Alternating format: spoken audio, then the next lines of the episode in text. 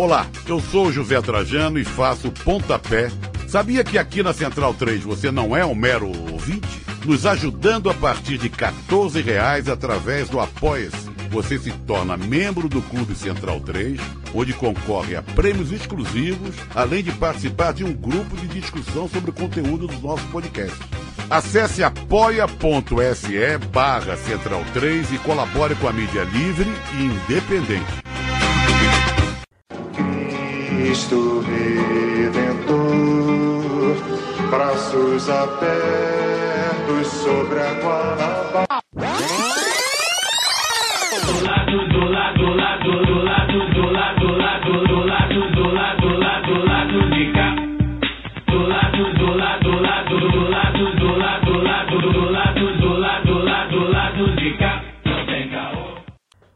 Momento, ouvintes da Central 3. Hoje é quinta-feira, dia 15 de julho de 2021.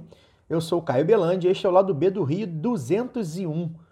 É, 15 de julho de 2016, a gente colocava no ar o episódio piloto. Tá lá no SoundCloud e lá no YouTube também. Quem quiser, tava meio tosco, né? Aquela coisa de começo, mas quem quiser pode ir lá. A entrevista de hoje é com a educadora, jornalista e escritora Aniele Franco irmã de Marielle. A convidada desta semana também é diretora executiva do Instituto, que leva o nome da vereadora executada em 2018. No papo, a gente falou sobre o livro A Radical Imaginação Política das Mulheres Negras Brasileiras, organizado por Aniele e lançado recentemente. Também falamos sobre os detalhes no caso na justiça, atualização e como o luto familiar se incorpora à luta pela memória de Marielle. Mas, antes de vocês ouvirem a entrevista com a Aniele Franco, aquele recadinho necessário. O Lado B do Rio é um veículo independente financiado unicamente pelos seus ouvintes. Por isso, convidamos a todos e a todos que nos ouvem a nos apoiar financeiramente. Acesse padrim.com.br barra Lado B do Rio ou procure Lado B do Rio no PicPay para assinar nossos planos de apoio. A partir de R$ reais, você ajuda a manter o Lado B funcionando. A nossa próxima meta é a volta do documento Lado B, um especial mensal onde a gente conta a história de episódios e personagens do passado. Apoiadores do Lado B também concorrem a sorteios mensais. Neste mês, aí, nos próximos dias, sortearemos quatro canecas e quatro ecobags personalizados do Lado B, referente aos sorteios de junho e julho. Torne-se um apoiador e concorra aos brindes. Diga não à privatização dos Correios e vamos para a entrevista com a Aniele Franco. Daniele, bem-vinda ao lado B do Rio. Obrigado por aceitar bater esse papo conosco. Né? Acho que a pergunta que mais urge fazer para você agora é, é, sobre essa nova movimentação das investigações sobre a execução da, da Marielle do Anderson. Né? É, alguns dias, é, as promotoras Simone e Letícia anunciaram a saída da força-tarefa do Ministério Público é, que apura o crime. É, as notícias dão conta que as duas eram as únicas que estavam desde o começo das investigações. Essa saída, é, né, elas alegaram nessa saída interferência externa, né? E aí eu só posso te perguntar como é que a família recebeu essa notícia e como é que vocês é, entendem se isso é um baque é, na esperança de saber a pergunta, as perguntas que não querem calar, né? Quem e por que mandaram matar Marielle. Sim, primeiro, Évila, Daniel, Caio, prazerzaço estar aqui, super curto vocês também, estava ansiosa por esse convite, mas que bom que deu certo, então, mais uma vez, muito obrigada, que bom trocar com vocês, de verdade, é uma honra. Bom, em relação ao caso da Mari, né, e todas essas mudanças, deixa eu tirar o WhatsApp, desculpa em relação ao caso da Marielle, essas mudanças que têm rolado aí nesses últimos dias, a gente recebeu com muita indignação, com muita indagação, com muita preocupação. Assim, de verdade, foram dias vividos de muita ansiedade e medo, né? Porque a doutora Simone e a doutora Letícia estavam desde o começo, como você muito bem disse na sua pergunta, eram, são, né, duas mulheres na qual a gente, a gente tinha muita confiança, assim, no dia que elas foram prender o Elcio, e o Rony Lessa, elas ligaram 5h40 da manhã, elas nunca falavam nada pra gente, mas elas ligaram tipo 5h40 da manhã pra mim e falaram assim, prendemos os caras, e desligaram, tipo, foi só isso. Então, assim, a gente tinha uma, uma grande confiança nelas, a gente segue tendo. É isso, mesmo com tudo que está acontecendo, a gente está tentando se manter positivo diante disso, né? A gente também não está entendendo muito o que está por trás. Gostaríamos de entender, porém não sabemos ainda.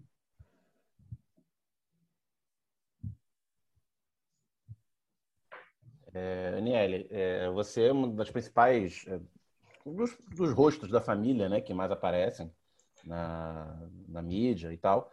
É, e vocês tocam o Instituto Marielle Franco, né, desde que é de 2018 para cá. Queria que você falasse um pouco sobre uh, o Instituto e a experiência de, de, ter, de ter entrado na, nessa vida, nessa era pública, né? Porque a, a Marielle é quem tinha uma vida pública, né? O, o, resto da família foi jogado nessa, nessa situação. Queria que você falasse tanto do Instituto e dessa experiência de, de tocar um Instituto e de estar na, na arena pública desde então. Sim, Dani, acho que as, as, duas perguntas se complementam, porque o que, que, acontece, né? Eu era menina por trás dos textos da Marielle. E era muito tranquilo, muito light para mim, assim, de verdade, porque eu sempre fui muito escrever. Então, muitas vezes ela mandava, revisava, mandava de volta e tal. Então, a gente tinha a nossa porta-voz, né? Digamos assim, quem nos representasse. Quando tiraram a Mari, que a gente foi jogada, eu tive a ideia do Instituto por alguns, por alguns motivos. Primeiro motivo era para a gente tentar centralizar tudo que a família estava fazendo. Eram muitas viagens, eram muitos pedidos de trabalho, eram muitos pedidos de artigo, eram muitas entrevistas. É, tinham muitas denúncias chegando para a gente, porque Mari traz aí muita coisa boa, mas também traz uma galera que tem muito ódio dessa causa e do que a Mari representa. E aí, eu, como professora, né, além de tudo, eu sou professora e eu queria muito um pré-vestibular comunitário com o nome da Marielle dentro da favela da Maré. Essa era a minha ideia inicial. Falei, cara, vamos fazer um vestibular lá dentro, vai ser incrível e tal. E aí, quando eu fui começar a analisar e conversei com outras mulheres negras, como, por exemplo, Jurema Werneck, Lúcia Xavier, né, Marcele Decote, que está com a gente hoje no Instituto, foram, cara, a gente tem que fazer mais do que só na educação, a gente tem que incidir de outras formas. E assim surge o Instituto. Eu passo 2018 inteiro conversando, pensando e vendo como é que ia ser. 2019 a gente senta e bota algumas coisas já no rascunho do papel. E 2020 vem o Instituto. Hoje a gente tem quatro pilares que norteiam, norteiam perdão, todo o Instituto, que é lutar por justiça, defender a memória, multiplicar o legado e regar as sementes. Assim, desses quatro pilares saem outras coisas, muitos projetos, é como se eles fossem os nossos guarda-chuvas ali, para, é, a partir daí, a gente fazer é, muita coisa bonita acontecer e tem sido feito dessa maneira desde 2020, mais ou menos. É, Aniele, é, boa tarde, boa noite, bom dia, né? É um prazer estar aqui hoje. Eu estou bem honrada de poder conversar com você. E é, ao mesmo tempo que a gente não consegue assim ficar feliz pelo tema, mas é um prazer estar, estar falando contigo. É, o que eu queria saber é, a partir da saída dessa, das duas promotoras, e eu vi você também falando sobre a mudança que vem acontecendo também já de quatro delegados, e por causa de todas essas é, interferências externas que a gente sabe que acontece desde o início é, das investigações, vocês lançaram um comitê é, de justiça por Marielle Anderson que conta com apoio de mais de 150 mil pessoas e 120 organizações, movimentos e coletivos. E eu queria, queria que você falasse um pouco sobre esse comitê e principalmente como é que é, como é que a gente pode contribuir de alguma forma. Sim, Vila, imagina. Tá mudo. Ah, não, tá. Imagina, é um prazer meu falar com você. A gente, ontem, né, nesse dia 14, que foi mais um desses dias emblemáticos aí de muita dor, luta e saudade, a gente se uniu.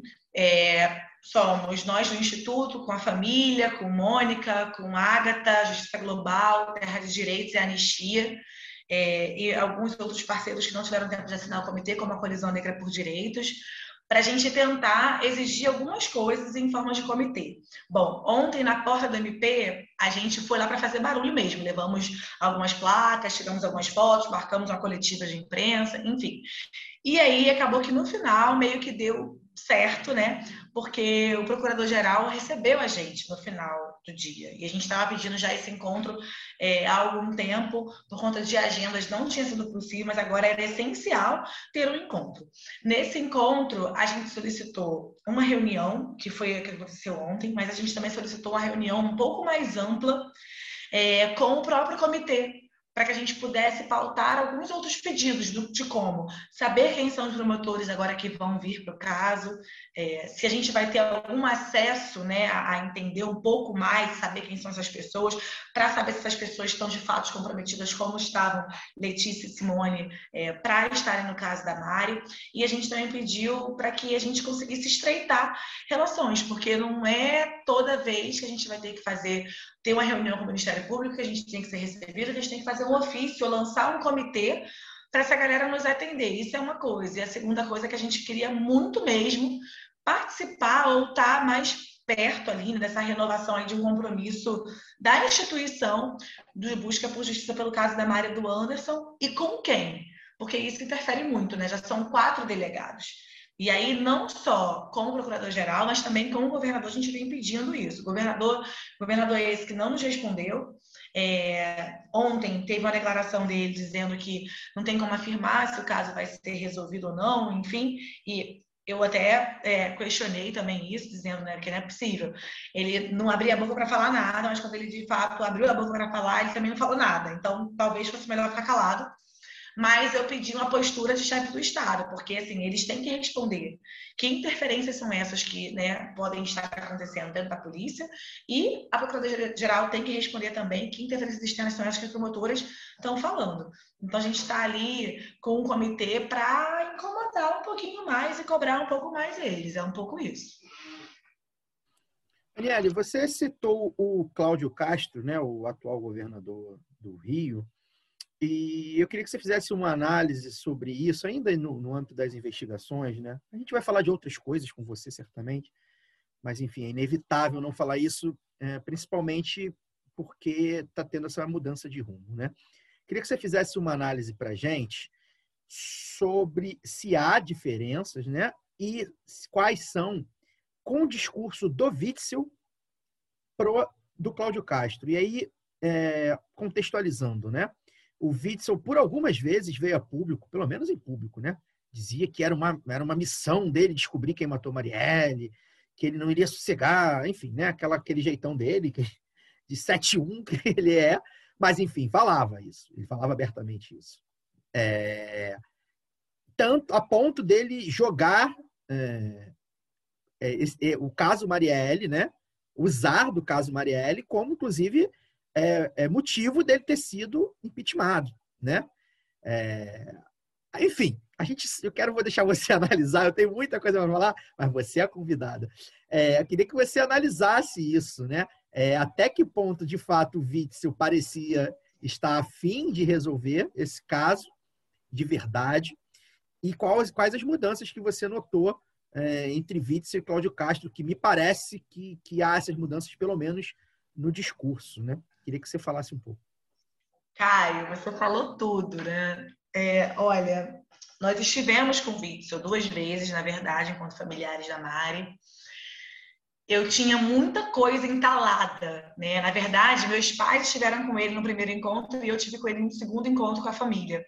E a primeira coisa que eu fui contestá-lo foi na quebra da placa, né? Porque vamos vale lembrar aqui que Witzel estava também em cima do trio elétrico, aquelas, aqueles dois cidadãos é, quando eles quebraram a placa da minha irmã. E vale lembrar também que um deles pendurou a placa quebrada dentro do, do, do gabinete, né? E aí eu questionei ele enquanto governador para que para saber por que, ele estava lá, por que ele não se manifestou, por que ele apoiou, por que ele ficou rindo. E ele disse que não viu, né? Então assim, ele tinha uma postura, pelo menos perante a família, de que ele queria resolver o caso é, pelo menos conosco, foi muito educado, nos tratou muito bem, enfim. Mas também não resolveu, né? Não resolveu. E aí, quando entra esse outro cidadão que está aí, é, eu acho assim, a gente tinha um encontro marcado com o Cláudio Castro, ele não, ele desmarcou um dia antes. É, era até um encontro que seria presencial, meio da pandemia, mas a gente tinha aceitado ir mesmo assim, porque era importante, mas não, não tivemos. Logo depois, É, continuamos pressionando ele, fizemos uma contagem no Twitter, ele também continuou sem responder. Então, assim, tem uma grande diferença de postura, pelo menos em relação a responder os familiares, assim, pelo menos nisso eu te digo que a gente, isso é notório, porque com a gente ele nunca teve nenhum tipo de, vou dizer, apreço, né? Nenhum tipo de, né, enfim, procura ou interesse, vamos dizer, de falar assim, ah, vamos conversar. Gente, por que isso aqui? Vamos conversar com a família, com os familiares de Marielle. Não, ele não teve esse tipo de postura. E aí, quando deu toda essa coisa agora das interferências externas das promotoras, ele veio a público como ele veio, que vocês devem ter visto, e não falou nada. Então, assim, eu acho que a diferença deles de postura é apenas mesmo a de um ter recebido, ter conversado com a gente, o outro não. Mas acho que no fundo, no fundo, acho que nenhum dos dois mesmo estão empenhados ou estavam empenhados para resolver o caso da minha irmã. É a sensação que eu tenho, assim, posso estar enganada, mas pelo menos de fora é o que eu sinto. É, Aniele, já que, você, já que a gente falou aí do governo Witzel, Cláudio Castro e tal, é, como é que você vê a, o cenário político no, no Rio de Janeiro é, desde 2018 e aí já apontando para 2022, né, a gente já quase em 2022, é, a gente teve em 2018 ao mesmo tempo é, três ex-assessoras da, da Mari se elegendo, deputadas estaduais, sem, sem ter tido nenhuma experiência eleitoral anterior, e isso é algo bastante significativo, né? Três mulheres negras com origem na, na, em favelas e tal. E, ao mesmo tempo, a eleição do, do vice, o Bolsonaro com dois terços dos votos do, no Rio de Janeiro, e o, o, PSL fazendo essa bancada tenebrosa, que eles têm aí de 14 deputados eleitos, não sei quantos ainda estão no, no partido.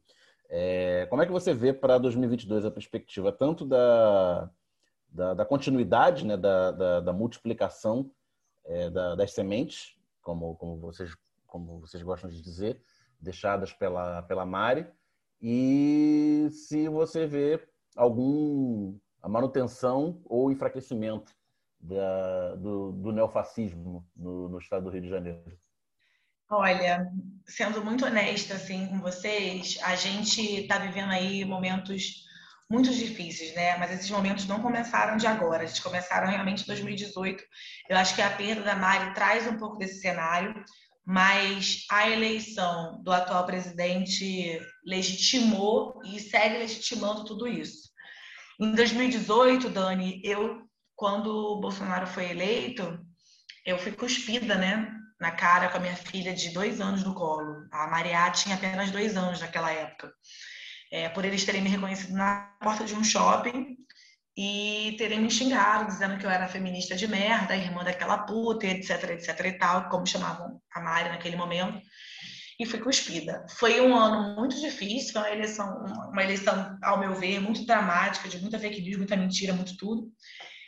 E quando eu vejo 2022, eu olho e penso que não teremos tempos fáceis, ou pelo menos mais fáceis do que isso.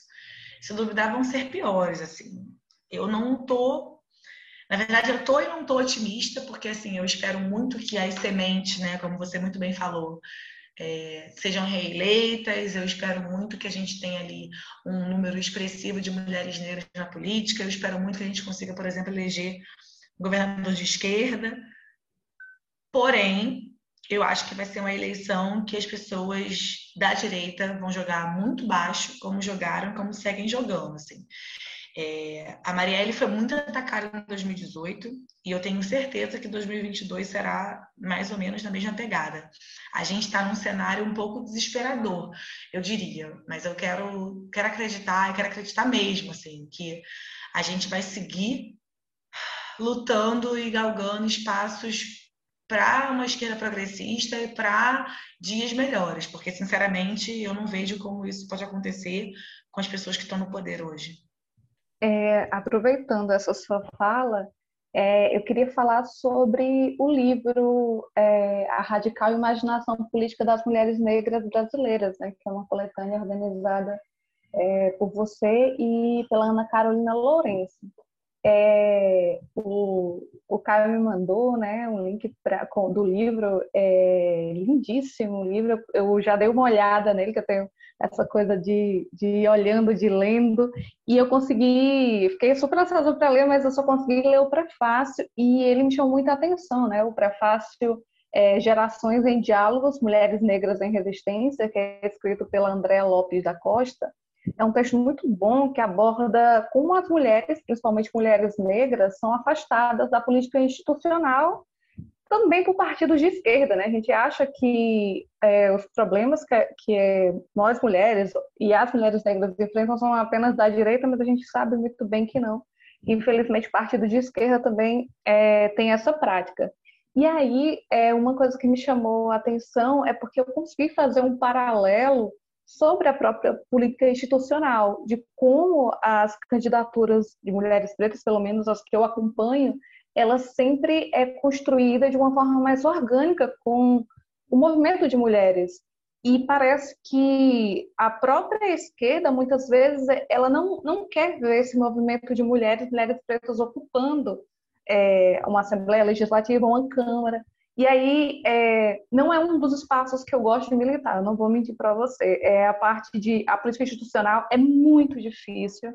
Eu prefiro as ruas, mas, assim, eu tenho muito, muita orgulho, tenho muito. É, eu sempre dou os parabéns de quem consegue estar nesse espaço, porque ele é um espaço extremamente importante. E eu queria que você falasse sobre essa experiência de como é militar em um espaço que todos os dias mulheres pretas são desconvidadas a estarem lá. Sim, Evila, é, esse livro eu tenho um carinho muito grande por ele, por ser organizado. Eu fiquei muito contente com o resultado, junto da Ana. A Ana é uma grande amiga, é, ela é uma das coordenadoras de Mulheres Negras Decidem. Então, a gente fez ali um apanhado de trechos e textos inéditos que vai ali desde a Tanita de Barça até a própria Mari, trazendo algumas mulheres que hoje trabalham conosco e caminham do lado ali. E, assim, eu gosto muito desse, desse livro, porque, inclusive, se você, não sei se você teve a oportunidade de ver, mas a gente abre com uma fala da Mari, que é né, de Jurema, a Benedita, a gente teve 10 anos, de Benedita para mim mais 10 anos. A gente não pode esperar mais 10 anos, nem imaginar que eu vou estar aqui por 10 anos, que pode ser que eu não esteja. E é uma frase que mexe muito comigo, assim. Essa frase tinha que estar no início desse livro, porque, infelizmente, muitos partidos, e eu concordo com tudo que você falou, partidos de esquerda e de direita não se conscientizaram ainda que o número de mulheres negras na política deveria ser maior. A minha irmã costuma dizer que ela tinha um grande sonho de que, que era ter 50% de mulheres pretas na política. Mas a gente não consegue ver isso, né? Para vocês terem uma ideia, em 2020 nós fizemos uma pesquisa de violência política contra mulheres negras, as mulheres que estavam se candidatando para vereanças e a prefeitáveis, e assim, o número e o que a gente tirou dessa pesquisa foi inacreditável. Mulheres que nem apoio do próprio partido recebiam. Eu também concordo com você quando a gente fala da política institucional, porque eu acho que é uma política é, difícil de lidar, e eu acho também que muitas vezes eles olham as mulheres como subalternas ali. Não só ali, mas em vários outros lugares, mas ali principalmente. Eles não aceitam que as mulheres estejam ali sendo protagonismo, quando a minha própria irmã. A Mari queria ir muito além. E assim, não conseguiu, né? Então a gente tem toda uma visão e uma ideia dessa política institucional. E quando eu falo que nós mulheres negras fazemos política com nossos corpos só por estarmos vivas, é o que eu realmente acredito. Eu acho que a maneira que a gente faz política hoje no instituto é uma maneira brilhante, sabe? Onde nós podemos ser protagonistas da nossa própria história. A gente não tem que esperar tomar cinco tiros na cabeça para ser protagonista. E hoje a gente pode pautar decidir, opinar, sem que ninguém venha dizendo, ah, eu vim primeiro do que você, me respeite, tem que fazer assim, porque é assim que funciona em alguns partidos.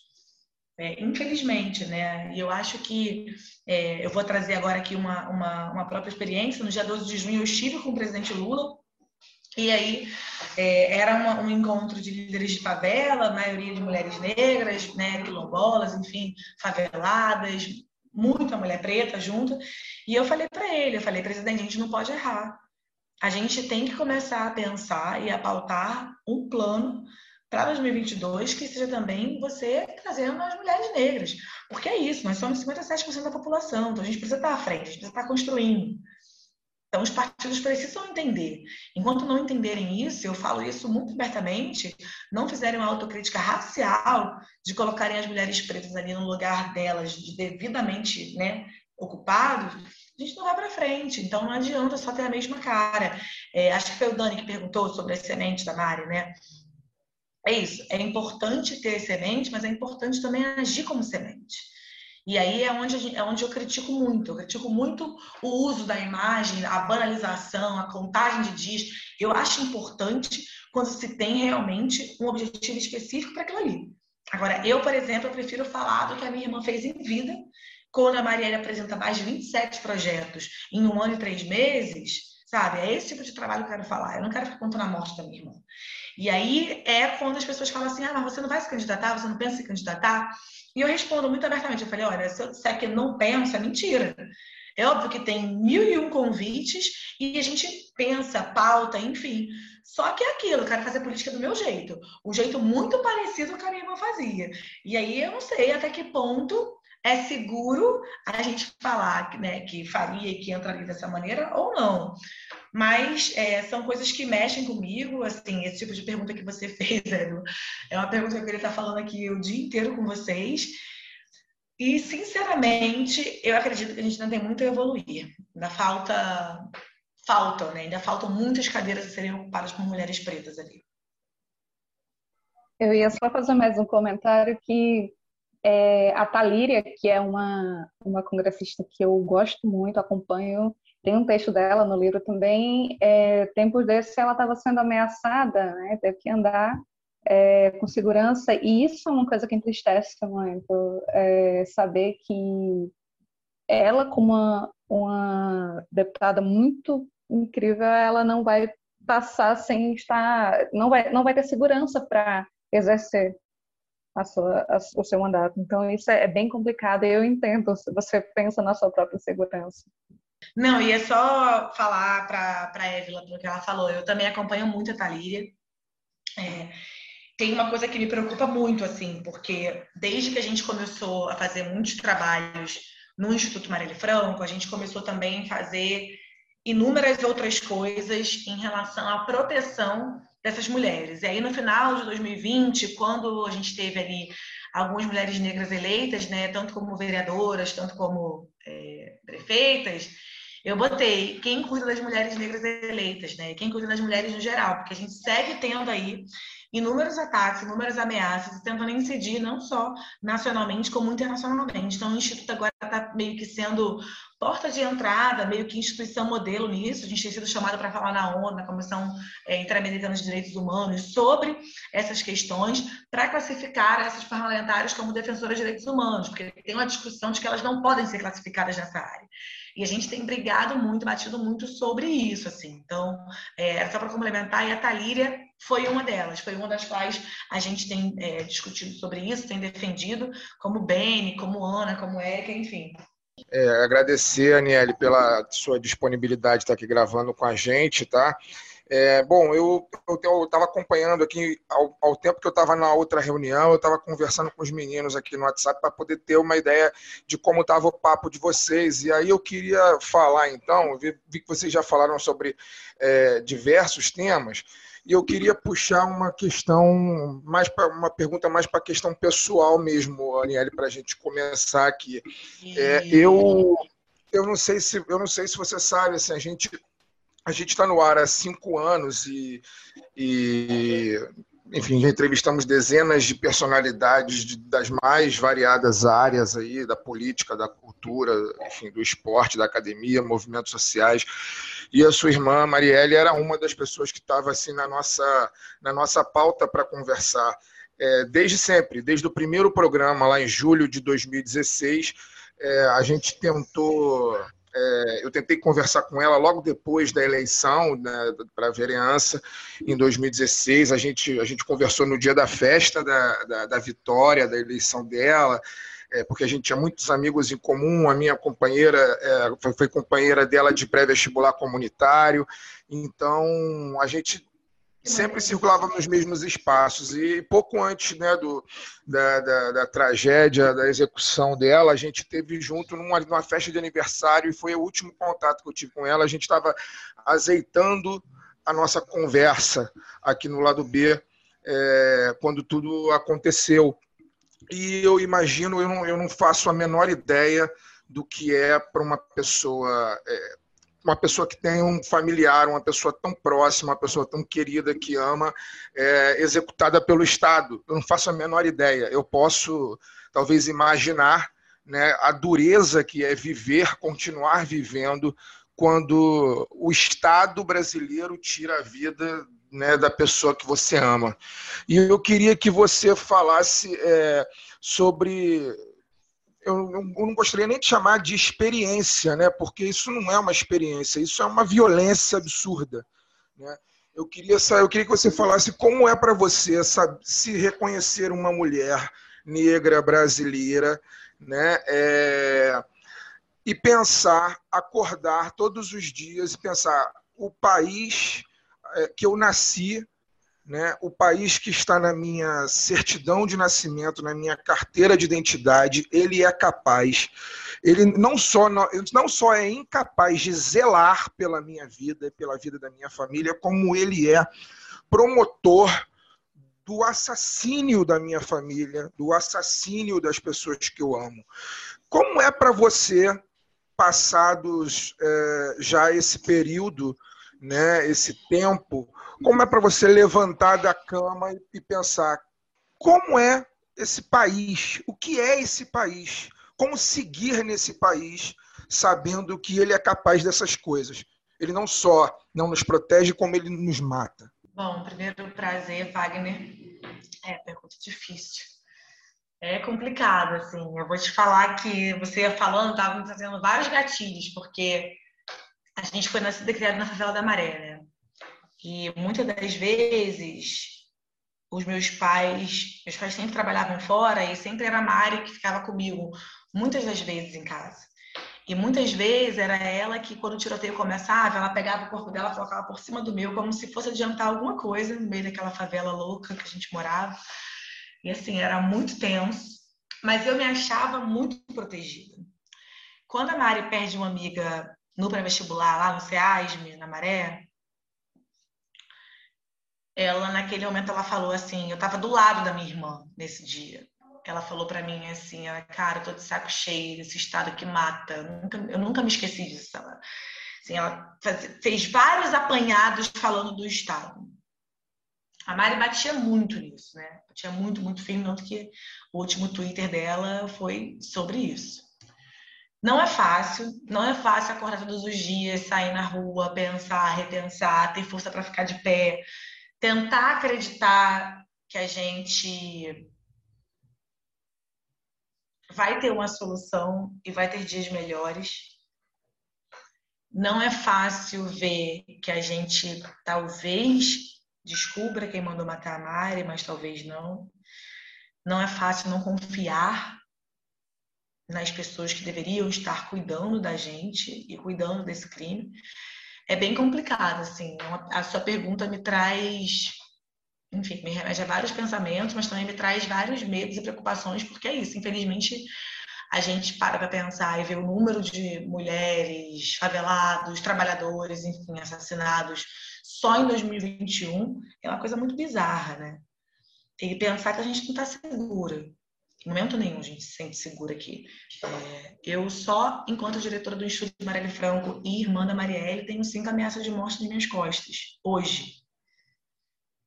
Então, de quem, né? Ameaças de quem? De onde surge? De onde vem isso? Então é complicado. E, Aniele, como é que você, você e sua família, né, a Luiara, seus pais, como é que vocês lidam com o luto e a luta, né? Porque o que, que acontece? A, a Marielle era uma figura, é, e aí o Fagner está falando, enfim, eu cheguei a conversar com ela também no WhatsApp na época.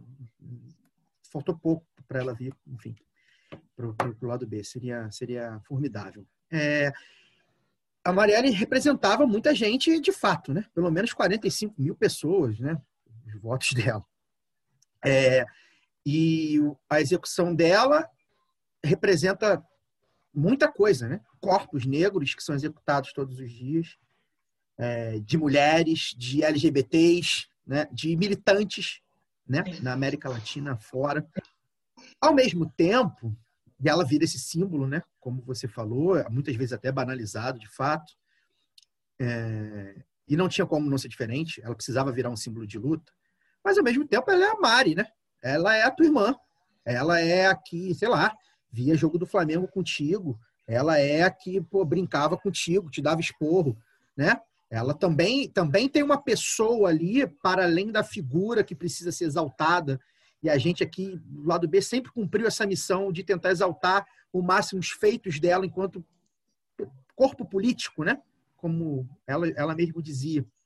Então, como lidar com o luto da minha irmã foi executada com a luta de eu preciso que a memória da minha irmã fique viva, eu preciso que outras, é, digamos assim, Marielles, não sei se é o ideal, mas enfim, né? É, que as sementes desabrochem, né? Que as mulheres negras e da periferia e LGBTs e, e socialistas possam ter voz.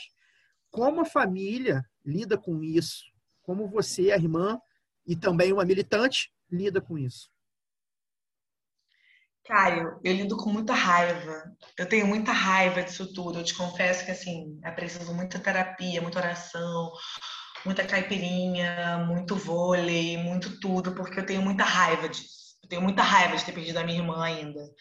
É, eu precisei entender e ler muitas coisas, como, por exemplo, Audre Lorde, Bell Hooks, Angela Davis, para entender o que eu estava sentindo, além de toda a questão emocional, psicológica, é foda, assim, eu te confesso que é bem foda para mim.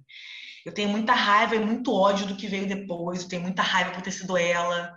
Eu olho a minha vida antes e olho hoje, sabe? Assim, tipo, não só a perda da Mari, mas a porra toda que veio, do tipo, a gente ser mandada embora né, de empregos. Tipo, eu fui mandada embora de três escolas por ser irmã da Marielle. Eu terminei 2018 com 20% do meu orçamento, ficando em apenas duas escolas que eu trabalhava pouquíssimo, porque eu era irmã da Mari, assim. É muito ruim tudo isso. Ver a Luiara abandonada pelos próprios amigos da Marielle, que hoje chegam e falam assim, ai, Marielle presente, vamos mudar o mundo, não sei o que, não sei o que, mas a Luiara, que é a filha da mulher, que os caras viviam na casa bebendo e tal, tipo, abandonaram a Luiara, assim, tipo, ver minha mãe deixada de lado por quem deveria estar cuidando. Então, eu te confesso que para mim, mesmo enquanto toda essa, essa, essa coisa de agora, de estar à frente do instituto, é, eu sempre fui uma militante muito consciente, mas depois do que, do que aconteceu com a minha irmã, eu fui obrigada a me posicionar mais sobre quase tudo que acontece.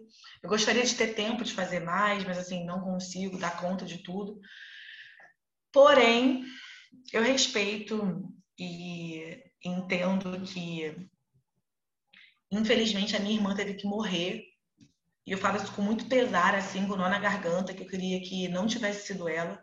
Infelizmente, a minha irmã teve que morrer para que as pessoas se conscientizassem de outras coisas. Como, por exemplo, hoje todas as vereadoras andam de carro blindado. Então, assim, foi necessário a minha irmã morrer, esse país de merda que a gente vive, para que elas tivessem direito a isso. Então, alguém. É, é, aquela velha história, né? Desculpa xingar, gente. Me perdoa, porque a gente. A gente chegou um pouquinho, mas alguém tem que se fuder primeiro para outro se dar bem, né?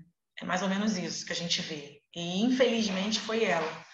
Então eu tenho muita coisa, muitos sentimentos truncados dentro de mim, guardados por isso, e aí eu tento realmente focar na coisa boa que a gente tem feito, está fazendo, está conseguindo né, construir e manter o legado dela viva, a memória, porque realmente para mim é muito difícil pensar na Mari enquanto minha parceira, minha melhor amiga, assim, os melhores momentos de vida que eu tive foram com ela. Em 2016, eu tinha saído de um relacionamento totalmente abusivo, eu me separei, ela estava separando do Edu também.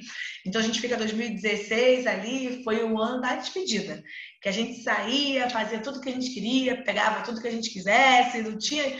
E assim, aí vem aquela saudade monstra, sabe, de pensar nisso e ter que dar conta com a realidade de hoje, porque mataram a Mari com cinco tiros na cabeça, mas até hoje tentam assassinar a minha irmã com fake news, com ódio, com piadinhas escrotas de mau gosto. É muito difícil. É muito difícil e haja haja malhação e esporte e cachaça de vez em quando para dar conta da porra toda, porque é tenso. É, eu, eu não sei se os meninos falaram, mas eu falo de João Pessoa, né? Capital da Paraíba. Bem Eita, É, eu sou paraíba. Nossa pois segunda é. casa, gente. Pois é, tem, eu acho que na, teve uma. Depois, na, na morte de um ano de Marielle, teve um evento aqui que eu acho que a sua tia participou, inclusive. É, Sim. É, embora a gente tenha essa hegemonia de Rio e São Paulo, né, a gente conhece mais de Rio e São Paulo do que de Pernambuco e Rio Grande do Norte. Mas é, eu confesso que até aquele fatídico 14 de março de 2018, Marielle ela não era conhecida aqui. Hoje ela se tornou um grande símbolo de luta para a gente que é paraibano também. Então, principalmente o movimento feminista, as mulheres negras, elas reivindicam muito Marielle. Então, todo 8 de março ela é lembrada, nos protestos, seja qual for. Teve o, o, o 3J aqui, né, que havia gritos de Marielle presente, sempre puxado mais pelas mulheres. Essa cobrança é por justiça, pelo assassinato dela e do Anderson Gomes. É, mas é isso, ela era uma vereadora do município do Rio de Janeiro, mas a sua trajetória de luta, ela foi, é, ela, ela foi, rompeu essas fronteiras. E aí eu queria saber como você enxerga esse fenômeno tanto pelo lado positivo, né, como pelo próprio lado negativo, porque eu vejo, assim, nacionalmente e localmente, muita gente tentando capitalizar a imagem dela. E aí, é, eu, você falou que sente muita raiva pela morte, mas assim, e pelo fenômeno que ela se tornou, ela se tornou um símbolo para muitas mulheres pretas, principalmente, mas ela se tornou também uma tentativa de capitalização, comercialização da sua imagem, Muitas vezes já vi homens é, brancos héteros tentando usar a Marielle para suas próprias candidaturas. 2020 foi bem forte isso. Então, assim, como é que você enxerga, como a sua família enxerga, como se vocês tentam combater isso ou como lidar com tudo isso? Olha, sinceramente, assim, tem vezes que a gente tem forças para lidar, tem vezes que a gente tenta, tem vezes que a gente já percebeu que não dá, sabe? Tem coisas que já fugiram do nosso controle, literalmente, assim. A gente tenta, até a gente consegue, por exemplo, quando surgiram as fake news, a gente, né, foi para cima, vamos lá, tentamos, denunciamos, enfim. Mas tem certo tipo de comercialização, cara, o Mercado Livre, a Amazon vendem placa e nunca sequer conversaram com a família, sabe? A gente já tentou denunciar, já tentou falar, e assim, nunca respondem, nunca fazem nada. Então, é bem difícil essa questão da comercialização. É difícil a questão da banalização também, que acontece e acontece muito, infelizmente. Mas a gente de verdade, assim, o que a gente tem procurado fazer é não ficar olhando só para o lado negativo e ver como você mesmo falou. São muitas pessoas que hoje têm a Mari como símbolo. Então, assim, a gente tenta focar majoritariamente nesse foco, assim, né? nessa questão, né? nesse ponto. Quando é algo, tipo, muito surreal, a gente sim tenta ir para cima, tenta ver coisas advogados, enfim. Mas nem sempre a gente consegue, sabe? Infelizmente, é uma coisa que fugiu um pouco do nosso controle em relação a isso tem uma questão aí, e aí vai um depoimento, já que a gente deu alguns depoimentos pessoais, é, o lado B cumpriu muito esse papel, né? É, de alguma forma, claro, dadas as nossas limitações, é, como a gente, o Fagner conhecia a Marielle pessoalmente, a gente tentou falar com a Marielle para trazê-la nosso nosso ser convidado ao nosso podcast e quando, quando ela é executada, o Lado B do Rio era um dos poucos podcasts que falava de política no Rio. E aí as pessoas começaram a falar, cara, tinha uma mulher dessa no Rio de Janeiro e a gente não conhecia.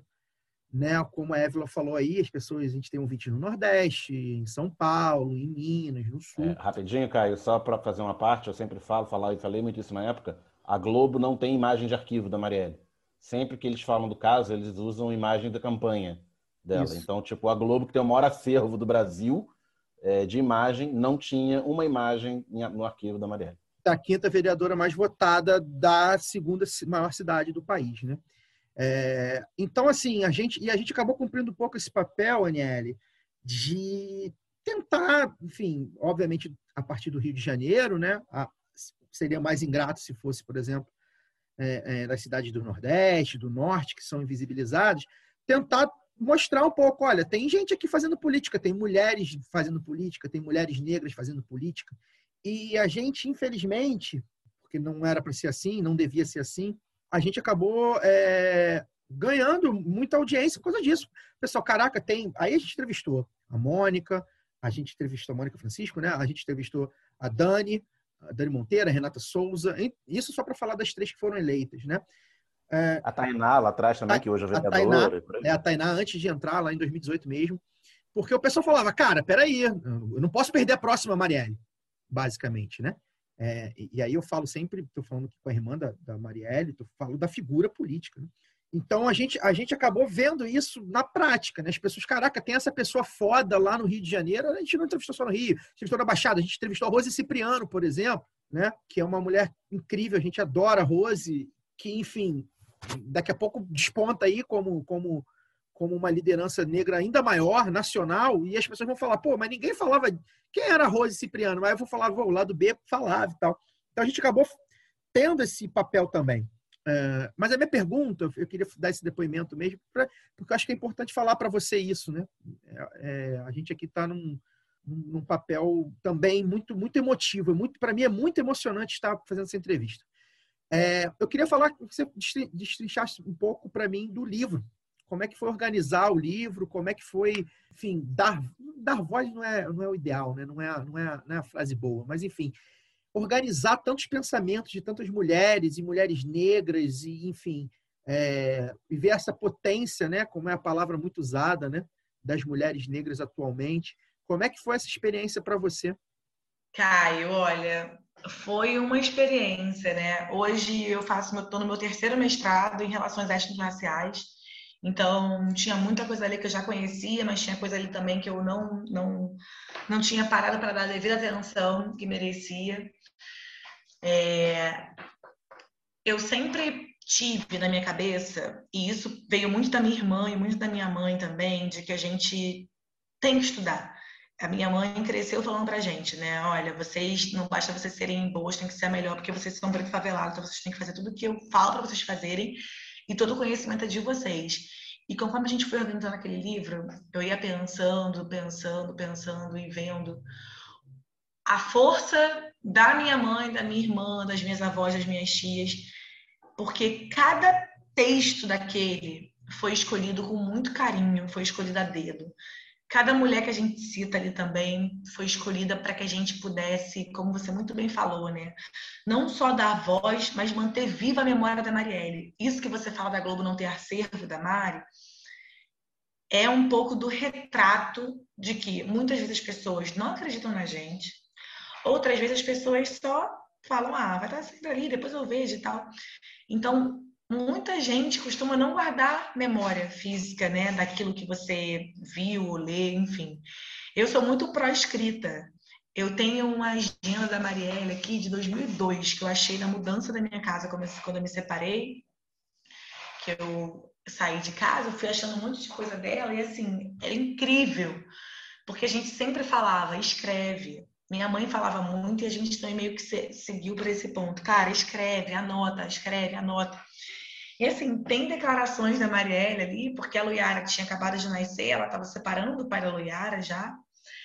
E assim, eu estava revivendo aquilo. No ano que eu estava me separando, eu estava lendo frases, dizeres da Mari, dela escrevia para ela mesma, que serviram para mim. Então, ter organizado esse livro é um pouco disso sabe? Quando eu trago a raiva, quando eu trago o protagonismo das mulheres pretas, quando eu falo que, pô, a gente não quer esperar mais ninguém morrer ou perder a próxima Marielle, como vocês mesmos falaram, é, para ter memória e ter um acervo, ter... não queremos.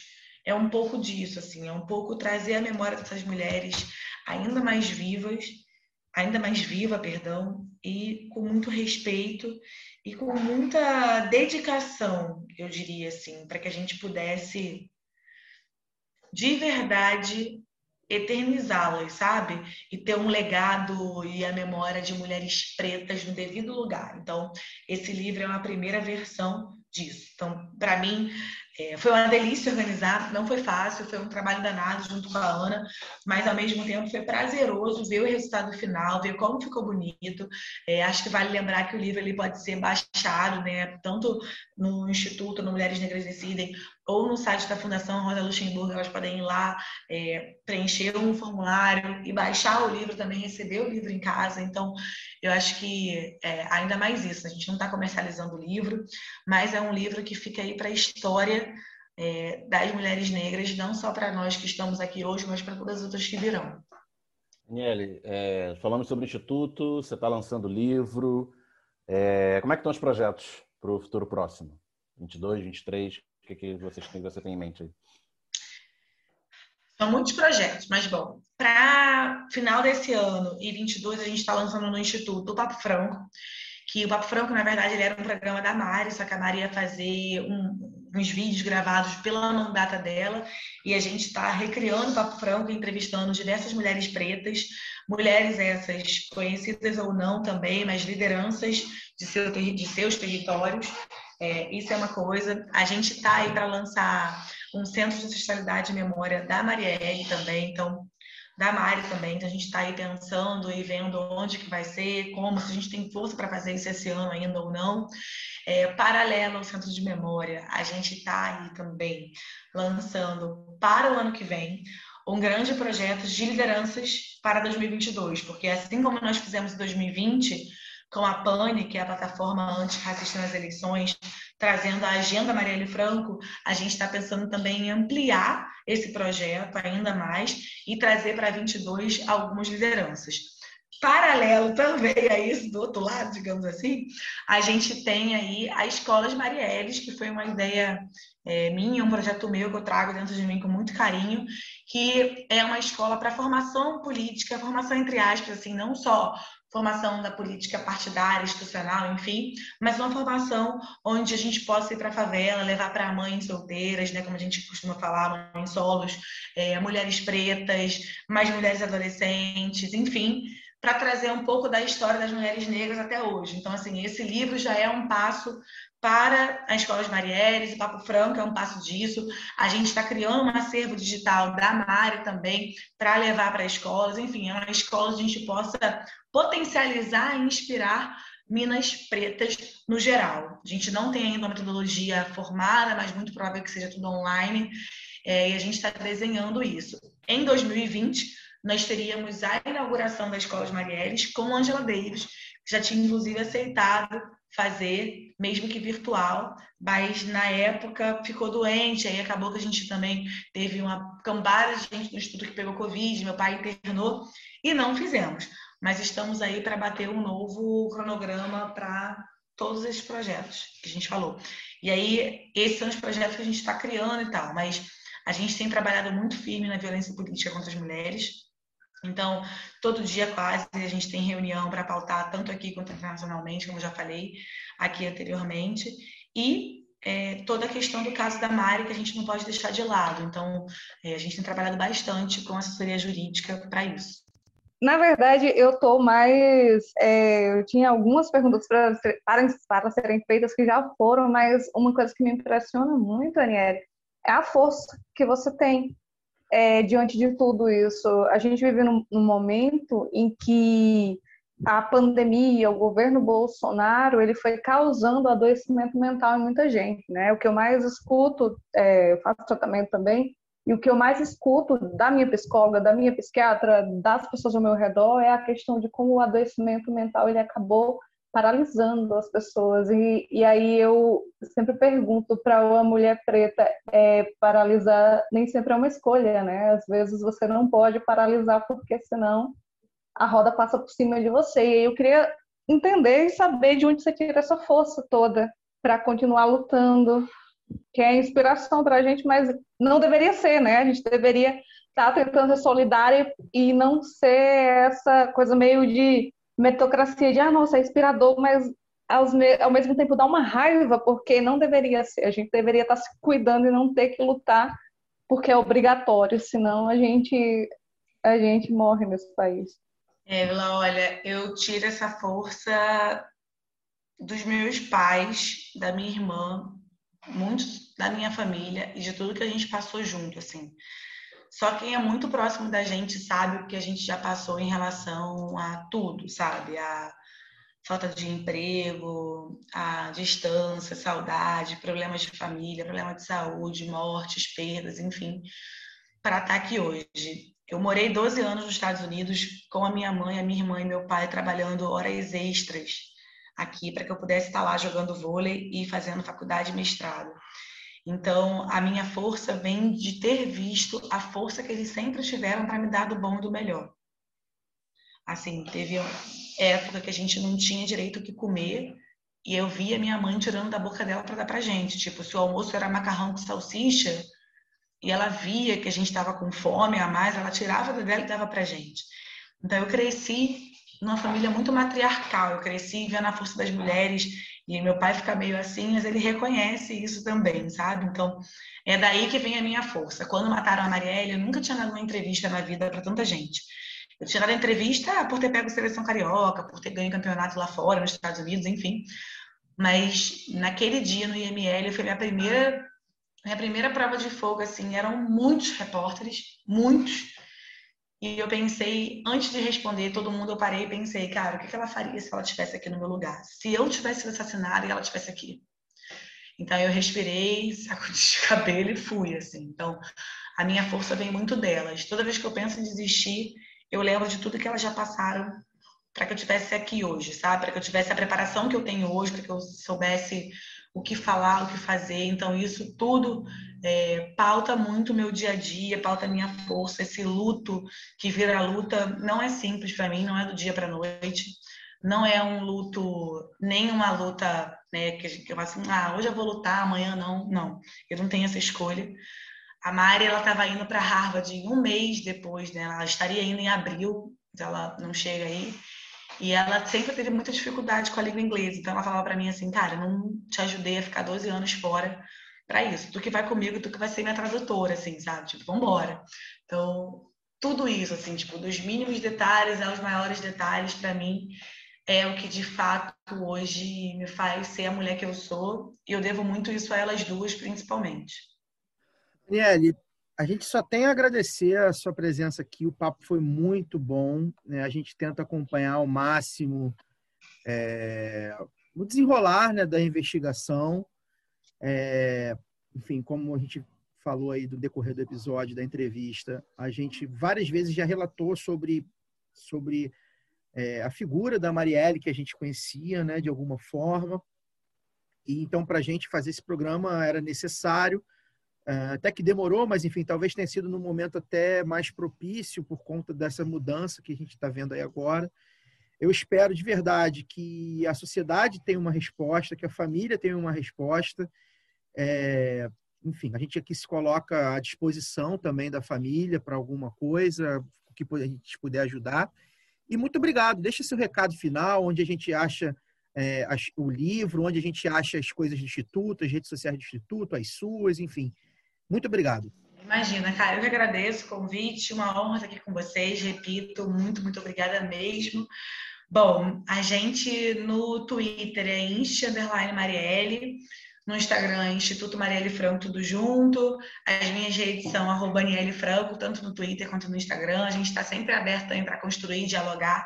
Eu acredito muito nesse diálogo coletivo. Então, o que vocês precisarem também da gente, a gente está à disposição porque é só assim mesmo que a gente vai conseguir seguir e sobreviver a todo esse ódio que a gente está vivendo nesse momento. Então, eu quero agradecer demais o convite, agradecer por vocês estarem também aí resistindo, né, e resistindo, porque eu sei também que não é fácil.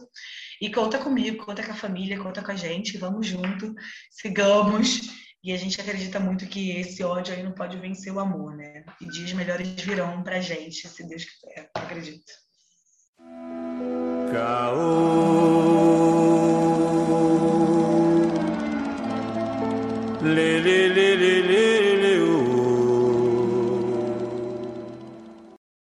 Antes da gente ir para o caô da semana, vou fazer aqui um parênteses, abrir um parênteses aqui, né? É, para o pessoal que de repente estranhou, a gente ouviu na entrevista, o Fagner Torres ele acabou entrando um pouquinho depois, por, problemas profissionais, né, por questões profissionais, fez a pergunta e, por causa da internet, ele acabou caindo. Então, ele meio que foi, apareceu e voltou. Mas o Fagner está aqui com a gente agora para falar sobre o caô da semana, que é esse caô aí, quer dizer, vai saber se é caô, da doença do Bolsonaro, né? Bolsonaro parou, é, chegou a parar na CTI, segundo informações do Flávio Bolsonaro, do senador filho dele. Então, já, já que a gente está chamando o Fagner né, direto, já quero mandar para ele já aí, já para ele falar o que, que ele achou. Primeiro, ele tem as teses dele, né, para não dizer teorias, é, vamos dizer teses, sobre a veracidade da doença, sobre o que, que enfim, Fagner, vai, vai, desenvolve aí. O que, que você acha que está acontecendo com o Jair Bolsonaro nessa semana? Ele está doente mesmo? Boa noite, gente. É, desculpa aí a, a, precariedade da internet. A minha internet caiu no meio da entrevista aí com a Aniele e, e, demorou a voltar. Eu achei que eu não fosse nem conseguir voltar. Tentei conectar o computador aqui pelo, pelo 3G do celular e também não rolou, porque o computador é novo, estou tomando, tô tomando pé ainda aqui do funcionamento dele até 2024, quando ele estiver totalmente obsoleto, eu aprendo a lidar totalmente com ele. É, sobre essa, essa, essa, palhaçada aí envolvendo é, esse genocida maldito, é, eu não confio em absolutamente notícia alguma que esse governo reproduz. É, esse governo é o governo da total falta de transparência em todas as áreas, né? É, desde a questão da governabilidade mesmo, né, os dados do governo, as ações do governo, as questões relativas à corrupção nos, nos ministérios. Isso a gente não espera nenhuma, nenhuma transparência desse governo, que é um governo militar, e militar não trabalha com, com transparência. Né? Militar trabalha com a obscuridade, é, pelo menos no Brasil. Né? E, e, eu não confio, não confio em absolutamente nenhuma informação dessas que é passada por, com relação à saúde do presidente da República. Até que me prove o contrário, isso é apenas, ele pode estar assim com alguma questão, algum refluxo, algum, alguma questão aí gastrointestinal, né? mas é, é, é, disso é feito um circo no sentido de tentar humanizar uma figura que não tem nenhuma humanidade. E eu acho que o nosso risco é justamente esse, né? É cair nessa aventura de humanizar um sujeito que é responsável por 540 mil mortes. É, essa figura, essa figura é, que hoje está na presidência da República, ela não tem nenhum traço de humanidade. Tem alguém com o microfone aberto aí ou é o meu mesmo, sei lá. Mas é, ela não tem nenhum traço de humanidade e ela deve ser tratada dessa forma, sem nenhum traço de humanidade. Não tenho nenhuma empatia por essa pessoa. É, esteja ela com algo leve ou grave, eu espero que ela se foda, simples assim. E, e aí, é, tenhamos cuidado na hora de, de analisar essa questão, porque ele vem, ele vem caindo né, muito firmemente na, nas pesquisas de opinião pública. Né? O governo dele é um desastre absoluto. Os dados dizem por si só. São 540 mil mortos pela Covid-19, o desemprego batendo recorde, né? a fome voltou a campear em larga escala nesse país. É um governo que não tem absolutamente nada de positivo a mostrar, a não ser para o seu secto de fanáticos e alucinados que ainda o segue de moto pelas capitais aí do Brasil. Fora essa turba de mentecaptos, é, ninguém mais vê nada de positivo nesse governo. E a forma que ele pode encontrar né, de se manter vivo do ponto de vista eleitoral daqui até 2022 é, é produzindo essas farsas que, de certa maneira, o fragiliza, mas também o humaniza. Né? É, eu, que acompanho, é, lamentavelmente acompanho esse governo desde sempre, e lamentavelmente acompanho o noticiário político também desde sempre, como, como já disse aqui no início da minha fala, não tenho nenhuma empatia por esse cidadão, né? Mas o meu vizinho, que não tem muito tempo de acompanhar o noticiário político, que acorda às 5 e meia da manhã, pega um metrô lotado é, em plena pandemia para trabalhar no centro do Rio, na Zona Sul, né? que tem 15 minutos de almoço só no trabalho, porque se ele passar de 20 minutos, de 15 minutos, ele, ele toma uma chamada do patrão ou é demitido, né? que sai correndo às 18 horas para poder pegar o metrô também lotado para voltar para casa e quando chega em casa só quer tomar um banho, sentar na frente da televisão e ver o noticiário sem raciocinar absolutamente nada, essas pessoas, que são a ampla maioria do povo brasileiro,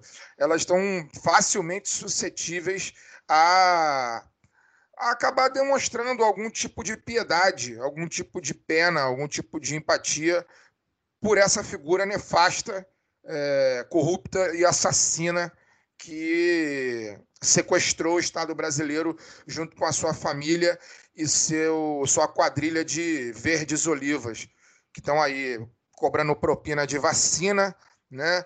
É, deixando o povo à própria sorte.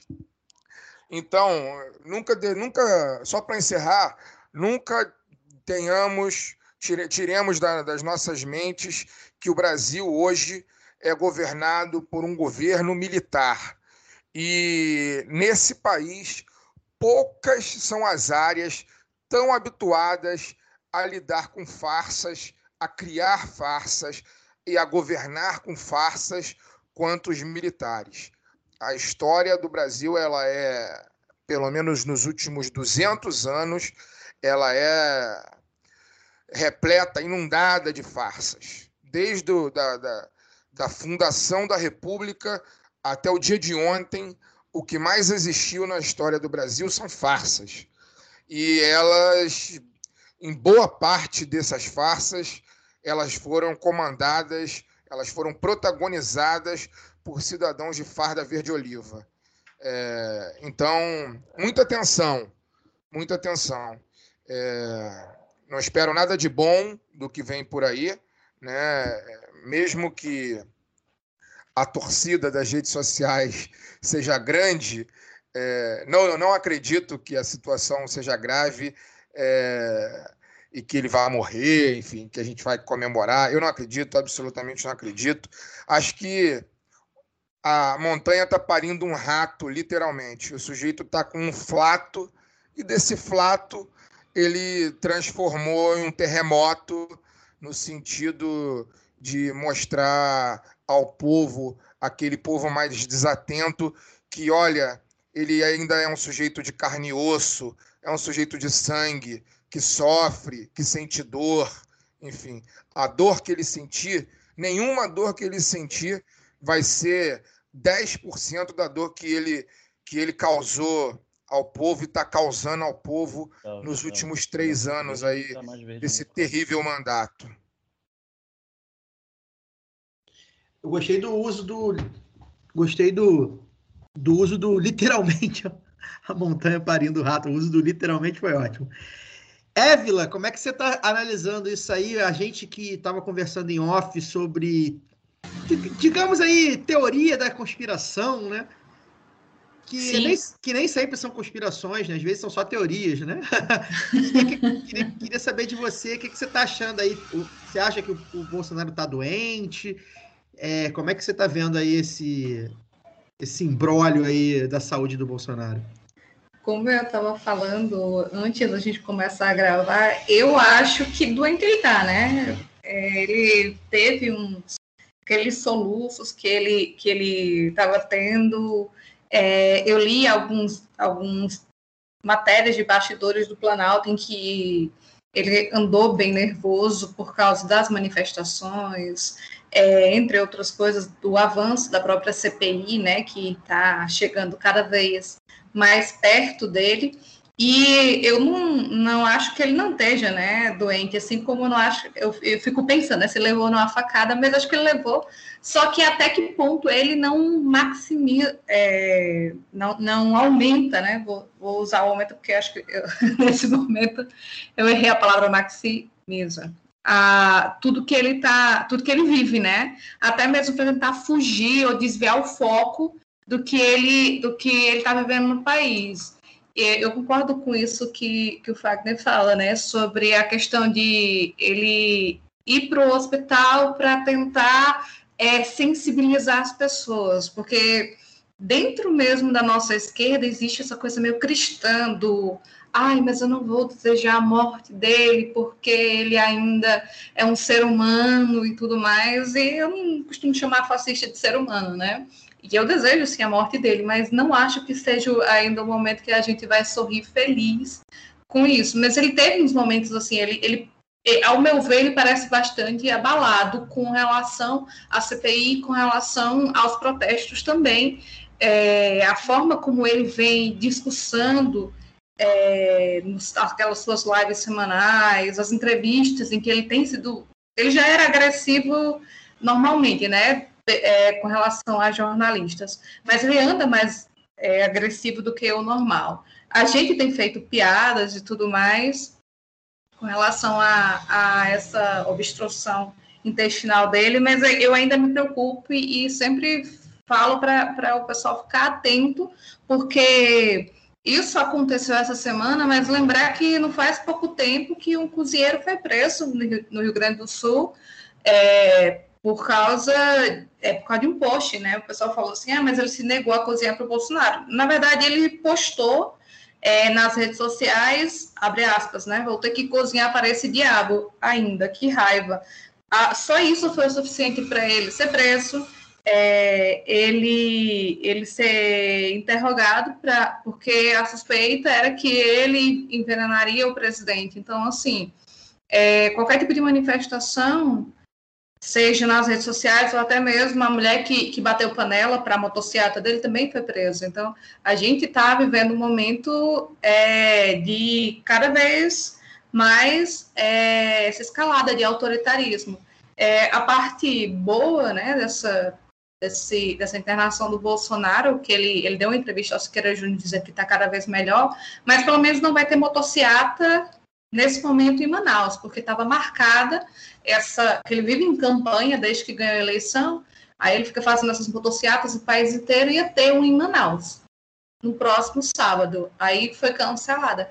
E isso é uma, é uma das coisas mais absurdas, né? O cara continua fazendo campanha é, meio, e, e, e jogando a gente pro abismo todos os dias. Então, eu não sei é, dizer assim, ah, ele tá bem, ele não vai morrer. Eu acredito que não, acredito que é mais para tentar fugir da CPI, mas dessa vez eu espero do fundo do meu coração que ele consiga não morrer para pagar em vida. Eu sou, eu sou um pouquinho menos. É, eu sou, eu, às vezes eu sou um pouquinho. Eu preciso que ele sofra de alguma forma. Então, eu não queria que ele morresse ainda, eu queria que ele tivesse é, a oportunidade de, de sofrer é, as penalidades por tudo que ele vem causando à população brasileira. Queria só completar um negócio que você falou, Évila, sobre ele estar tá mal. Eu, eu, eu, também acho que ele está mal, não é de agora. Inclusive, eu acho que ele tem problemas anteriores à facada, e é o que me faz, enfim. Né? Acho que a facada existiu, tá lá, tem a imagem, mas vai saber as razões. É, enfim, tem aquele tal do vídeo do pastor orando ali a região abdominal. É, enfim, a gente levanta essas hipóteses. E mais que isso, assim, de eu achar que ele está doente também, ele falou algumas vezes. Ele, primeiro que é isso, ele mostra várias vezes, tem mostrado que ele tá meio ali de saco cheio. E ele falou várias vezes. Ele falou várias vezes, é difícil, não é fácil, isso aqui é um fardo, mas eu tô aqui, mas. Né? Ele não é, ele, ele reclama muito mais do que parece estar satisfeito e orgulhoso de representar a nação, né? Digamos assim. Ele, ele não passa essa energia de tipo, tô aqui numa missão de purificar o país, nem isso, né? É porque ele, ele... sabe, Caio, ô Caio, só querendo te cortar rapidamente, é porque ele sabe que ele não está em missão nenhuma de purificação do país. Ele sabe que o, o papel que ele está desempenhando ali hoje é, é meramente, meramente de, de entrega do país, dos interesses do país, interesses internos do país para o capital estrangeiro, e ele está usando o cargo que ele está meramente para poder salvar a própria pele e a, própria, e a pele da família. Porque é uma família que está suja, como diz o ditado dos antigos, mais suja do que pau de galinheiro, e todo mundo sabe disso. E é nisso que ele vai tentar se agarrar. É óbvio que ele, ele odeia o papel, o, o, o, lugar que ele está, né? Porque ele não está ali para representar ninguém. Ele não está ali para. Se ele quisesse representar, ele trabalharia. Nem trabalhar é, trabalha. E, e olha isso, a né? agenda né? do cara, olha a agenda do cara. O cara tem em média duas horas e meia de trabalho há dois anos e meio de, de, de, de de mandato, três anos de mandato, o cara trabalha duas horas e meia. Né? O resto ele faz campanha, passeia de moto. Ele, tá, ele tá se agarrando ao cargo porque ele sabe que no dia que ele sair, ele tá fudido. Esse cara vai ser preso no dia que ele sair. Entendeu? É, tem, então tem... ele, vai, de, ele vai, usar, vai usar de todos os artifícios para poder se agarrar onde está. E sendo ele um ex-militar, cercado de militar, que é uma turma que sempre trabalha no âmbito da farsa, né? já que eleitoralmente ele vai se tornando cada vez mais inviável, e eu venho falando isso, né? cada vez que passa até 2022 ele será ainda mais inviável, a única forma que ele tem de se manter é, é, é com chance em evidência é mexendo o tabuleiro fora da questão eleitoral é, apelando para a questão de saúde, apelando para fraude, apelando para essas merdas que ele vem fazendo nos últimos meses, entendeu? É, ele está se agarrando nisso. Ele está se agarrando basicamente nisso. É a chance que ele tem. É, e, e, e sim, com certeza, com, com, concordo com, com, com o seu complemento. E até a questão dele ser um vagabundo, né? Um cara que nunca trabalhou na vida. E, e, e ser presidente, embora é capaz, ele. né? É, ele, ele é incapaz exato, de governar. Ele é incapaz. Então, assim, embora ele fuja, né, como o Fagner falou, ele fica ali, faz reuniões de 15 minutos, no máximo durante duas horas por dia. Ele tem um país para governar de alguma forma, né? Vocês, então, veem, acho que ele... vocês veem a seguinte cena: tipo, chegam dois ministros importantes e que diverjam em alguma questão central e vamos ao gabinete do presidente, o presidente vai, vai, vai resolver a questão. Vocês veem ele capaz de resolver alguma questão em qualquer tema importante? Cara, eu acho que isso daria uma boa esquete, sabe? Imagina dois ministros chegando para resolver com o é, Bolsonaro. Lá, o Paulo Guedes e um, um, outro ministro poderoso, sei lá, o, o cara lá, o, o, trator da infraestrutura, que eles gostam de, que gosta de inaugurar é, alça de acesso a viaduto em rodovia federal.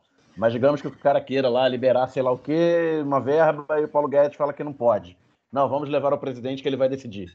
E os milicos lá, tentando mediar a cena que deve ser. É, e, e, aí só para só complementar, né, além, além de eu achar que ele está doente de fato, é, ele politiza é, a doença dele o tempo inteiro, né? E, e é engraçado, né? Porque muitos os, os, apoiadores, ou alguns dos apoiadores, dizem, ah, não pode politizar um ser humano, nananana, e assim, ele politiza o tempo inteiro. Então, tá uma foto aqui agora que eu ia até mandar aqui pro, pro grupo de WhatsApp que é ele simplesmente tirando foto com pacientes, ele cheio de, de, de, de tubo, né? De, enfim. Sondas. Sondas, na verdade, né?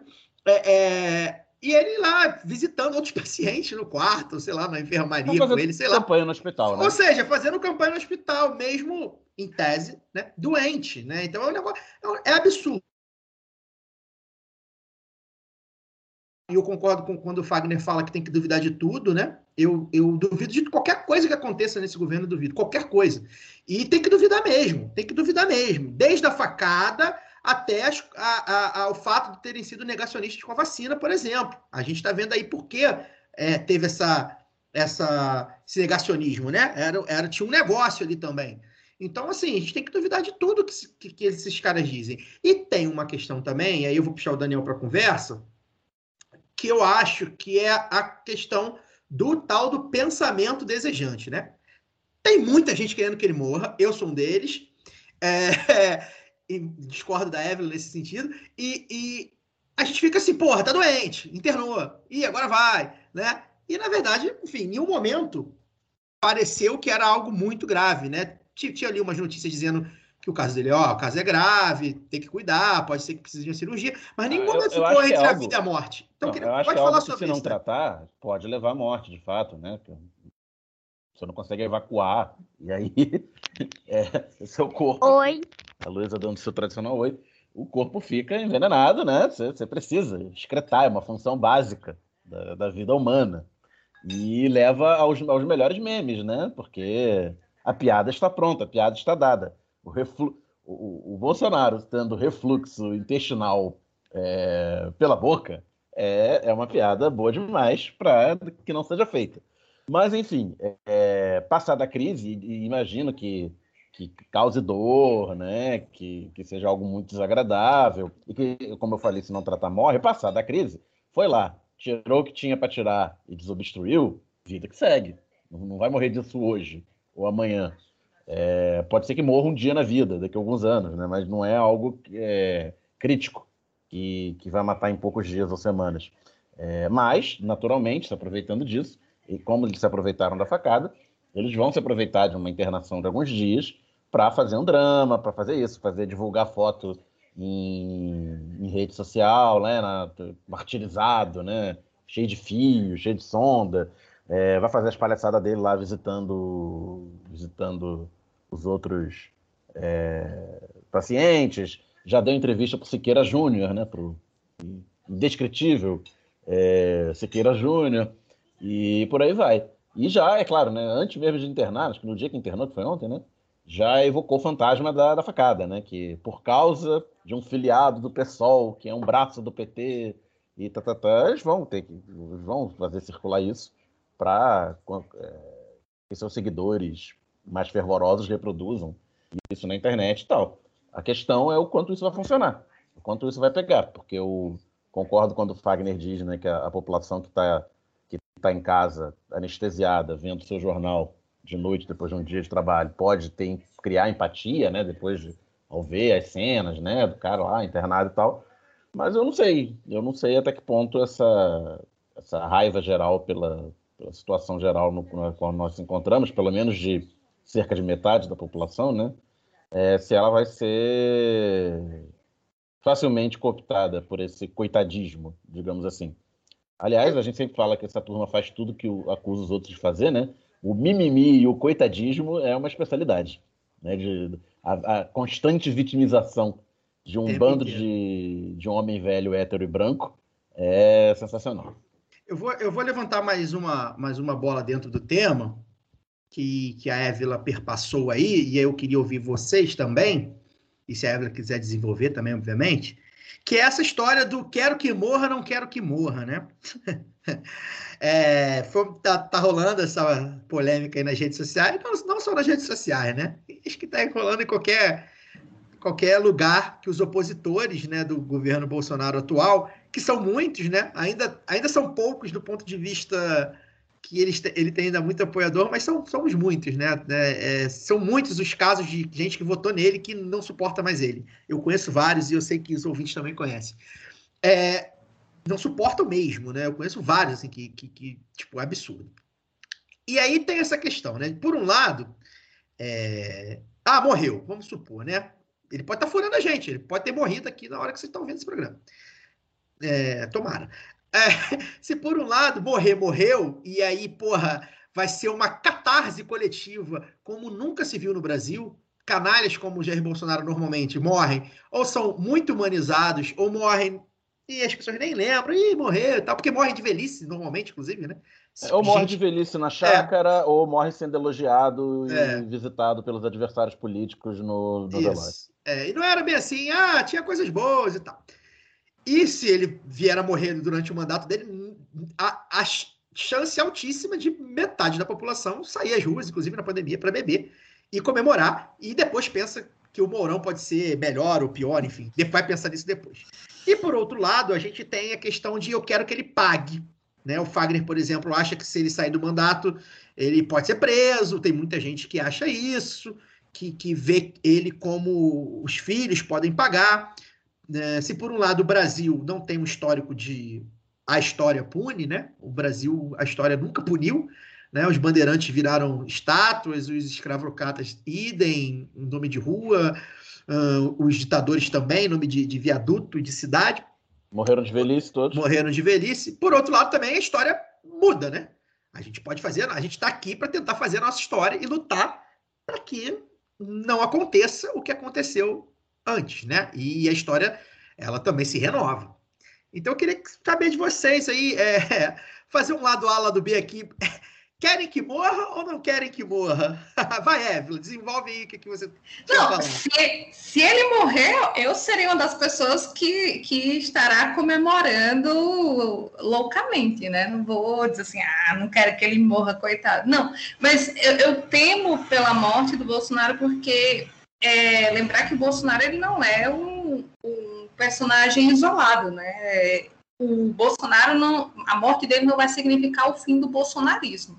É, que eu acho muito mais preocupante do que qualquer outra coisa. Então, assim, o que acontece com a morte de um genocida que tem adoradores do ponto de vista do Bolsonaro, que tem essa escalada para o autoritarismo?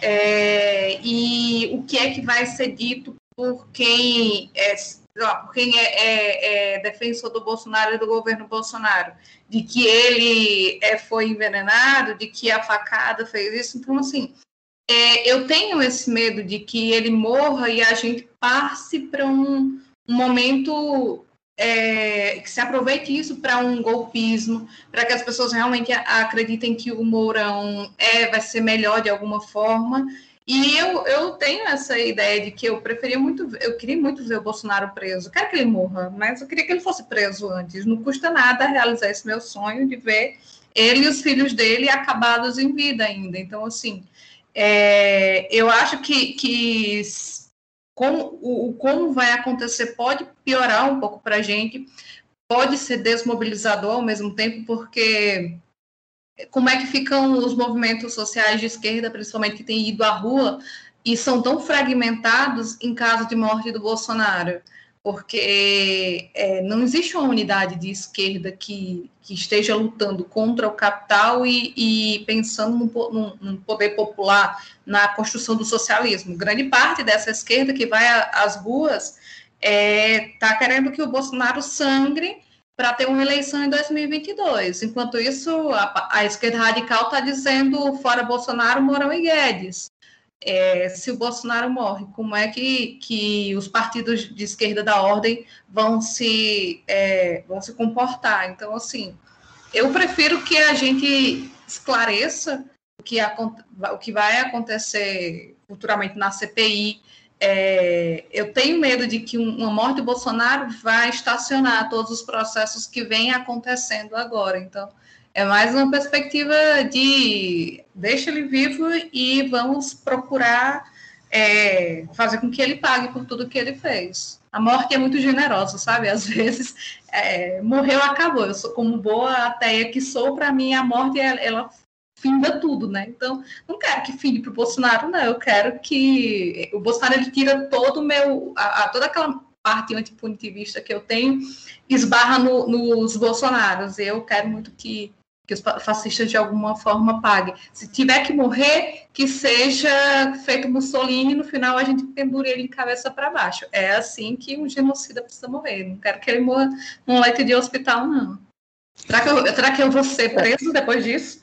É, eu, eu queria. É, eu, eu ia falar mais ou menos coisas parecidas com o que a Eva falou, mas ela já foi brilhante. Eu só queria dizer o seguinte: eu acho que é uma. É uma seria uma tragédia absoluta é, para o Brasil se o Bolsonaro morresse. Por mais que ele, por mais que ele cause toda repulsa e digna repulsa nas pessoas, né? E hoje na maioria das pessoas, seria muito ruim para o Brasil se ele morresse nesse momento, porque como a Évila falou, ele ele ele é uma força política ainda que representa 25% da população brasileira, né? Que ainda acreditam acreditam nele, acreditam no governo dele e a gente não faz a menor ideia da reação dessas, dessas pessoas que ficariam. Mas eu queria, assim, eu queria, na verdade, meio que tirar o cavalo da chuva da galera. Assim, o, o Bolsonaro não vai morrer agora. Assim, não vai. Não, não, por, não por, pelo que a gente está imaginando, né? não pela, pela internação dele, nada disso. Ele não está internado em estado grave, isso é uma farsa, não tem nada disso. Não tem nada disso. Ele não vai morrer disso. Ele não vai morrer disso. E, e, e vou além, tá? É mais fácil morrer qualquer candidato de esquerda no Brasil hoje do que o Bolsonaro. Seja de tiro, seja de infarto, seja de qualquer coisa premeditada, de acidente, sabe? acidentes entre aspas. É muito mais fácil. Nós estamos num governo militar. Assim, eu gosto de frisar sempre isso, assim, sabe? O, o último governo militar que o Brasil teve matou dois presidentes e um aspirante a presidente, sabe? Matou, Jusce, matou Juscelino, matou. É, é, caramba, me fugiu agora. João Goulart. Matou João Goulart, matou Juscelino e matou Carlos Lacerda, sabe? E, e tentou matar Brizola, sabe? É muito mais fácil morrer qualquer político de esquerda hoje do que morrer o Bolsonaro. O Bolsonaro está em total segurança. Ele só vai morrer se, é, se acontecer aquela loucura mesmo da vida. Enfim, a, a finitude da vida vai bater. Mas não, mas não, mas assim, eu acho que está muito distante disso e acho e acho que é, seria terrível o Brasil se acontecesse. Não desejo nada de bom para ele, mas espero espero vê-lo fora do poder para poder fazer tipo o Spike Lee quando o, o, o, Trump perdeu a eleição nos Estados Unidos. Quando ele estiver fora do poder e morrer, tipo a Margaret Thatcher, aí eu vou para a rua com Xandão e vou explodir Xandão no meio da rua, sacou? É? Vou pagar cerveja para desconhecido. Hoje não. Hoje seria muito ruim se isso acontecesse.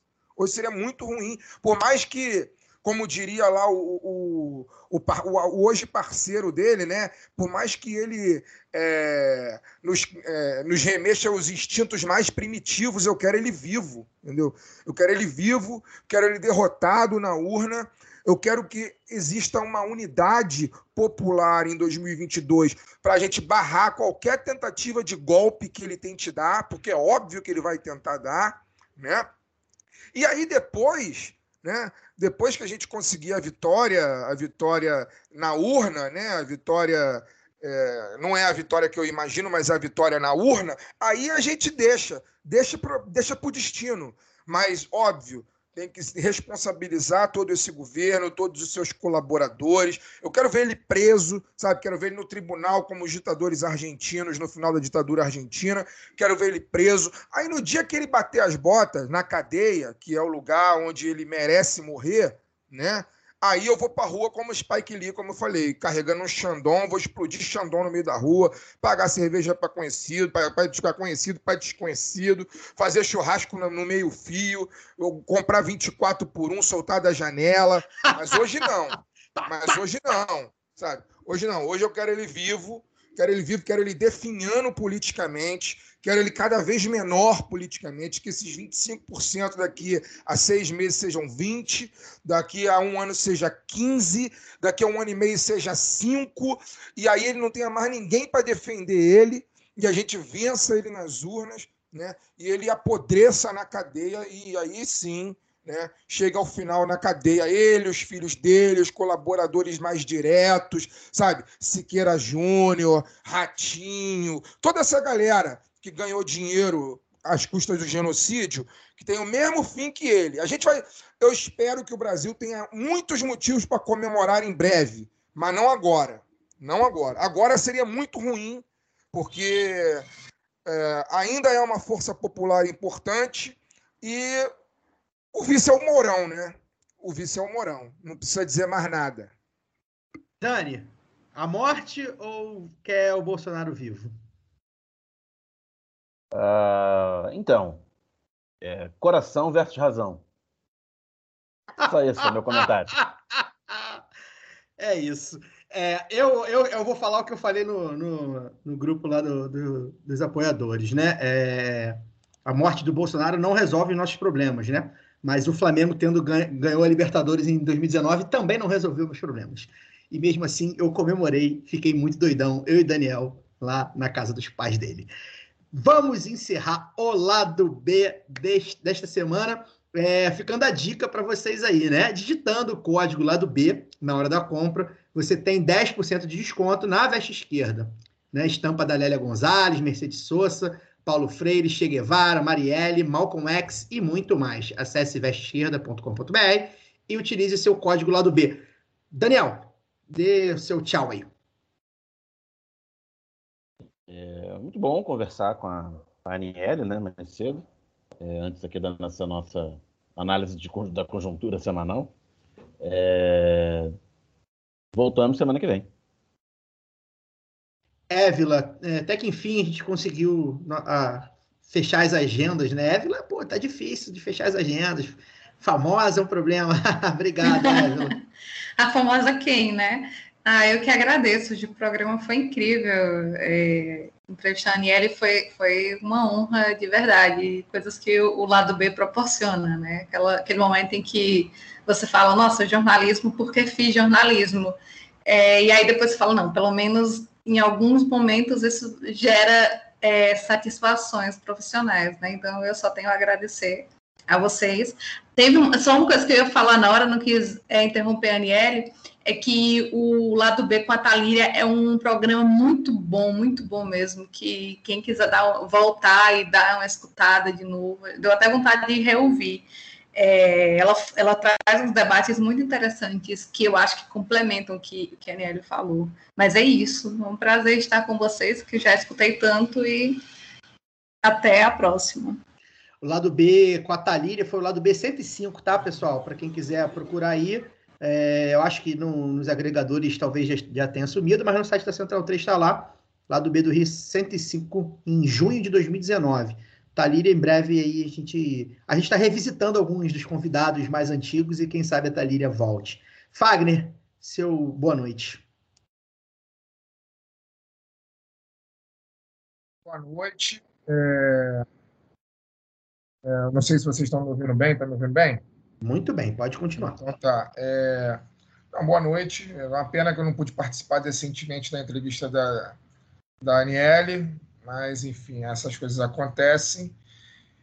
E é isso, vamos sobrevivendo a essa farsa toda, essa loucura toda, esse genocídio todo. Eu não aguento mais, cara, ver essas imagens, me deixa muito.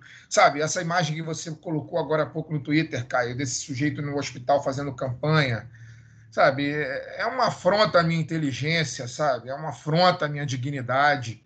É... e eu não aguento mais isso, cara. Eu não aguento mais. Eu não aguento, sinceramente, não aguento mais. Eu espero que esse ano passe o mais rápido possível, já estamos na metade dele, que 2022 voe, por mais que seja o ano dos meus 40 anos e depois dos 40 as coisas só vão caindo cada vez mais, mas eu não vejo a hora de chegar aos 40 anos, porque significa que vai ser, vou estar muito mais perto do fim desse maldito governo, sabe? E, e do fim dessas notícias absurdas, do fim dessas imagens toscas, sabe? Eu quero que essa gente seja se recolha a sua total insignificância, de volta para o esgoto. Não quero mais ter notícia sobre essa família, não quero mais ouvir falar. Só quero ouvir falar quando sair a condenação dessa gente, sabe? Não aguento mais essa afronta, essa afronta diária à minha inteligência, sabe? Te acorda todo dia e pensa como é que esses malditos vão afrontar a minha inteligência hoje? Como é que esses malditos vão me irritar hoje? Eu não aguento mais isso, cara. Não aguento mais. Mas semana que vem a gente está aqui. Vamos nessa. É isso. Semana que vem estamos aqui. Tem mais um lado B do Rio com um convidado excelente. A galera vai adorar que vai voltar aí o programa depois de muito tempo. Então, até semana que vem. Tchau, tchau.